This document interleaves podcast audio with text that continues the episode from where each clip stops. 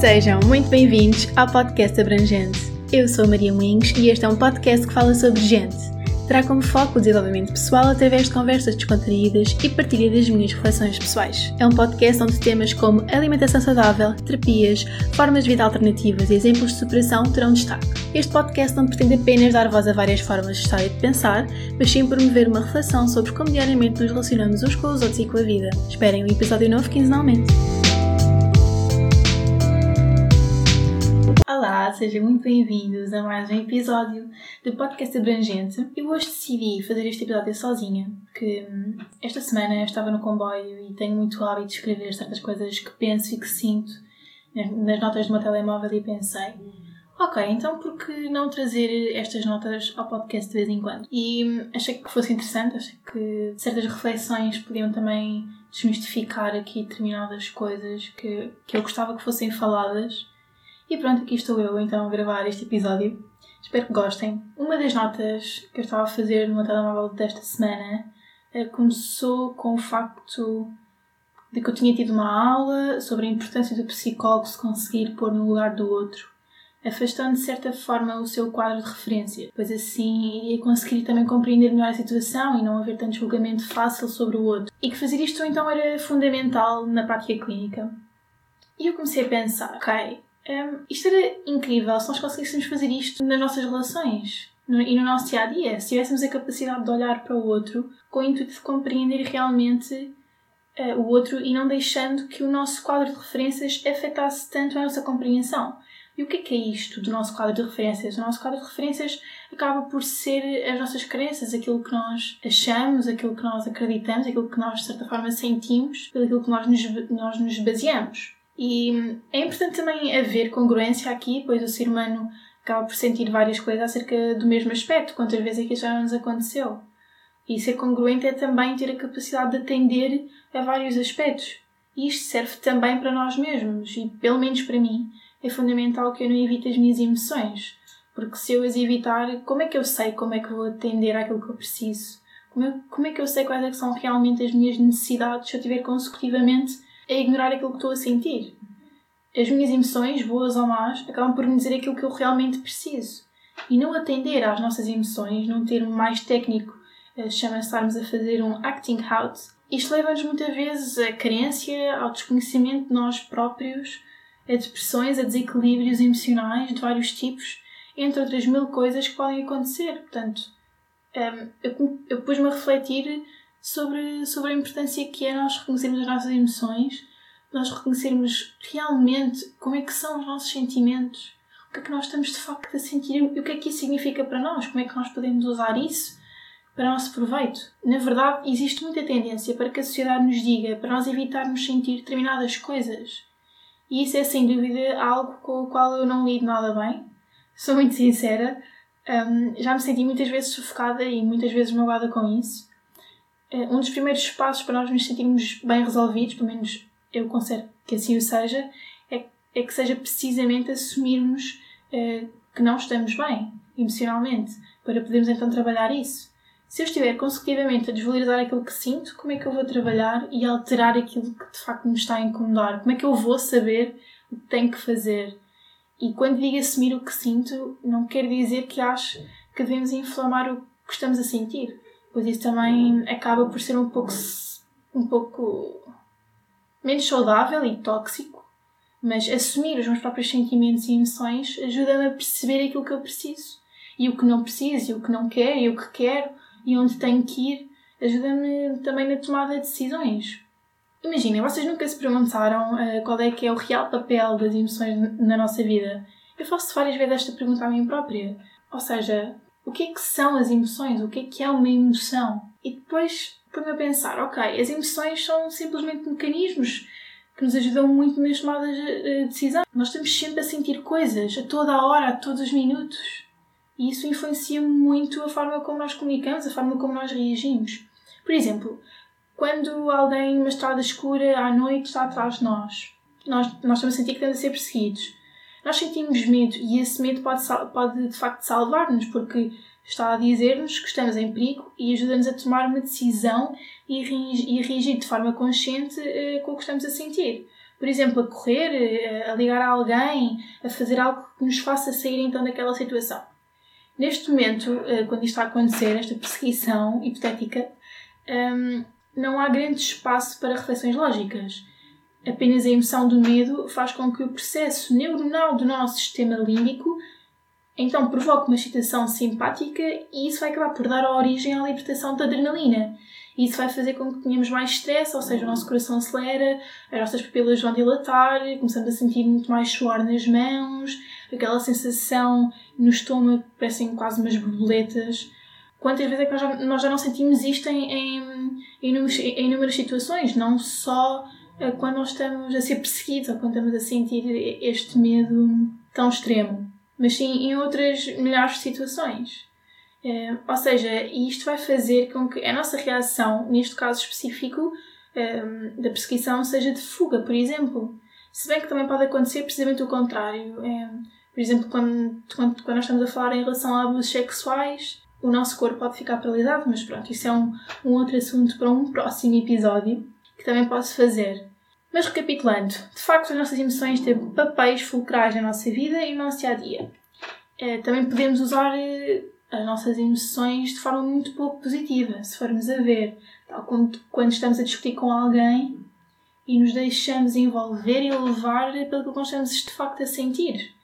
E ficamos magoados e a nossa comunicação automaticamente fica bastante afetada pelos nossos sentimentos. Isso dificulta muito as nossas relações. Quantas vezes é que eu já não discuti e deixei-me levar, disse coisas que se calhar não devia ter dito, eh, e depois mais tarde depois-me a pensar e ok, era muito mais fácil se eu tivesse tido um bocadinho mais de autocontrolo em relação àquilo que eu estava a sentir. Porque se eu tivesse tido esse autocontrolo, poderia mais facilmente ter controlado a forma como eu, como eu estava a comunicar com o outro como, como o outro me iria ouvir e também compreender aquilo que eu estava a dizer. Porque na verdade, incompreensão gera incompreensão. Da mesma maneira que compreensão também acaba por gerar compreensão em, certo, em certas situações. E quando temos esta noção também da forma como a nossa comunicação pode afetar o outro, eh, as coisas podem ficar muito mais facilitadas. As nossas emoções eh, expressam-se de formas muito variadas, incluindo através do nosso corpo. O felt sense é, é um ótimo exemplo disso. O felt sense é quando o nosso corpo sente coisas em relação a uma situação, a uma experiência e, e no entanto, o nosso, consci, o nosso consciente, ou seja, o nosso consciente ainda não conseguiu aceder bem a isso que nós estamos a sentir.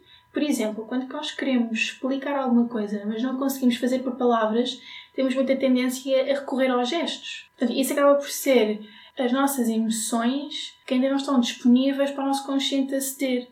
E então é muito mais fácil nós conseguirmos expressar aquilo que nós estamos a sentir através de gestos. E a nossa atitude corporal, o nosso tom de voz, a expressão do nosso rosto, são tudo formas como as nossas emoções se expressam e como podem influenciar muito então as nossas relações interpessoais. E é importante pararmos e percebermos o que significam também de facto as nossas emoções. Eu estava a pensar e, mais uma vez, o que é que é de facto o medo? De onde é que ele vem? Como é que ele surge? O que é que ele representa para mim? E se formos a ver, o medo é a reação que nós temos quando nos sentimos em perigo, quando estamos inseguros, ou acima de tudo, o medo é quando perdemos controle sobre alguma coisa. E o facto de nós compreendermos o, o que são as nossas emoções dá-nos muito mais controle sobre elas. Não sei se já tinham chegado a esta conclusão ou não, mas eu, enquanto estava a escrever as minhas notas, cheguei a esta conclusão e achei que era mesmo interessante. Porque quando eu tenho controle sobre aquilo que eu estou a sentir, e o controlo não é uma coisa negativa neste aspecto, pelo menos eu não considero que seja, porque, eu, ou seja, eu ao ter controle daquilo que estou a sentir, vou, vou também conseguir usar aquilo que estou a sentir de uma forma diferente, de uma forma que seja mais saudável para mim. E o facto de nós compreendermos o que são e como são as nossas emoções, então acaba por nos dar muito mais controle sobre elas. Se eu tiver medo de alguma coisa, tenho duas possibilidades se quero combater então esse medo. Ou vou agir de forma a que esse medo seja eliminado, ou então vou tentar autotranquilizar-me. Eu, por exemplo, tenho muito hábito de fazer meditação. Eu recorro essencialmente a ela quando me sinto um bocado mais ansiosa ou com certos sentimentos e modos mais negativos. E de facto sinto muito melhor eh, quando consigo ter controle novamente das minhas emoções e a meditação ajuda muito. Uh, por isso fica aqui a dica para quem quiser experimentar, a meditação de facto é uma boa estratégia. Mesmo quando estou uh, em situações de muito stress, uh, onde as minhas emoções estão claramente descontroladas, eu utilizo muito práticas, por exemplo, a prática respiratória, de uma boa respiração, ajuda-me muito a controlar aquilo que eu estou a sentir. Ou, ou seja, eu sinto que fico reconectada comigo mesma e consigo compreender de forma diferente o que está a passar no meu interior. E pronto, a, medita a prática meditativa ajuda de facto muito, pelo menos para mim. Portanto, quem quiser experimentar, já sabe. E recapitulando, nós podemos então usar as nossas emoções de forma positiva e de forma a melhorarmos. E isto chama-se inteligência emocional, que é um tema que eu adoro. A inteligência emocional é importante não só para as nossas relações que nós temos connosco mesmo, mas também para as nossas relações pessoais e também para as nossas relações laborais. Porque existe muita, tendência a nós reprimirmos aquilo que nós estamos a sentir em vez de nós reconhecermos e usarmos em nosso proveito e de forma positiva, principalmente no nosso trabalho. Existem cada vez mais pessoas cuja a sua saúde mental e a sua saúde em geral fica super afetada devido a questões laborais. E é mega importante que nós também comecemos a falar mais sobre isto e comecemos a explorar mais este tema a nível de questões laborais e como é que as emoções se relacionam com as questões laborais. As, as emoções, só para vocês terem uma noção, estão associadas a doenças e existe uma tendência muito grande a que as pessoas se recordem mais facilmente das emoções que são negativas e tanto a inibição das emoções como a intensidade exagerada delas pode trazer diversas consequências para a nossa saúde. As diversas vezes que nós inibimos as nossas emoções é gigante, é astronómica, porque na verdade é isso que a própria sociedade nos ensina a fazer mais uma vez. Tanto que existe a famosa expressão do comer e calar. É, mas em vez de nos ensinarem é como devemos esconder ou é como devemos ignorar as nossas emoções, por que não nos ensinam antes a geri-las e a exteriorizá-las de forma saudável quando é, quando é preciso? E em vários estudos que têm sido feitos uh, em relação a esta, esta, esta questão das emoções com, com as doenças em geral, tem-se vindo a verificar que, por exemplo, o infarto miocárdio pode ser provocado por fatores psicológicos. Isto porque as emoções negativas levam à depressão, levam à ansiedade, etc. Podem afetar a estabilidade elétrica do coração.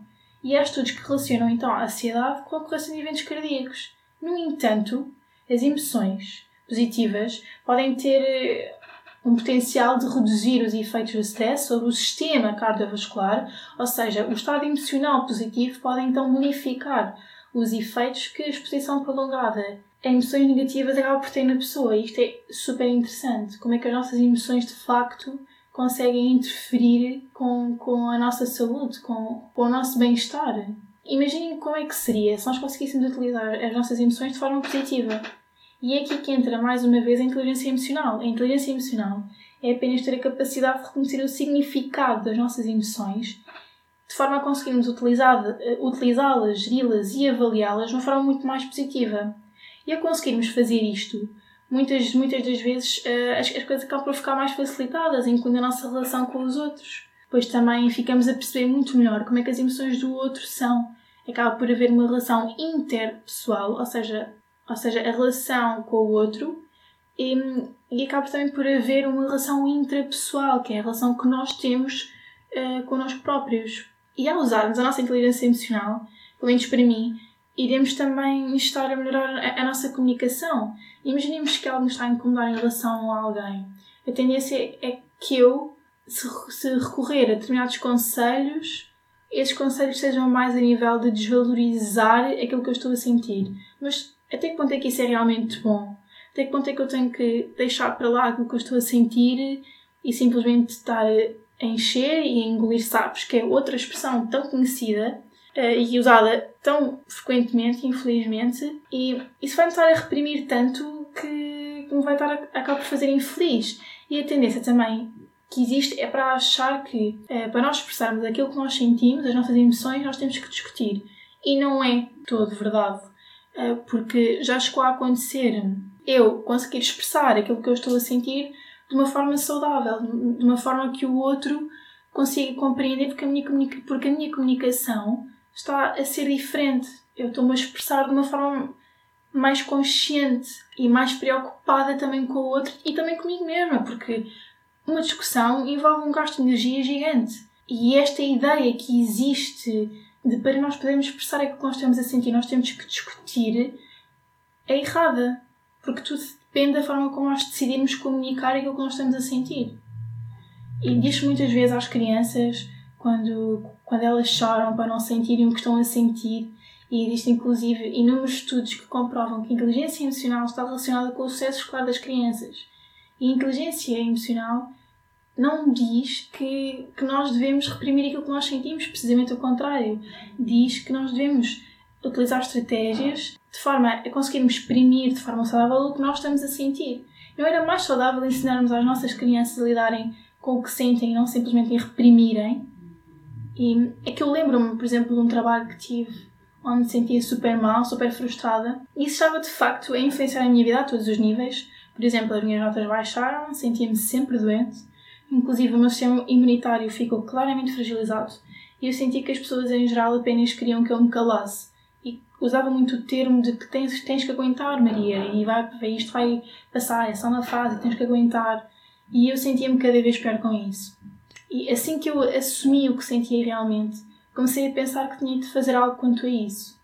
E, saí do trabalho onde estava e disse o porquê ter saído, senti-me automaticamente mais leve e a minha vida passou a fluir de uma forma totalmente diferente.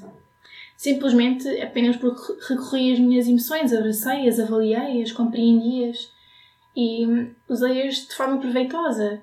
E se isto é fácil de fazer, não, de facto não é fácil, nem considero que seja possível fazermos isto sempre por diversos fatores, não é? Mas acho que existem sempre formas hum, saudáveis nós reconhecermos aquilo que nós estamos a sentir e não reprimirmos, não varrer para baixo do tapete. É isso que causa mal-estar. E eu, para concluir, queria, acima de tudo, frisar que acredito então que as emoções são, sem dúvida, fundamentais porque nos dão informação. E nós precisamos de todas as emoções, sejam elas negativas ou positivas, porque elas são importantes para, para, a nossa sobrevivência.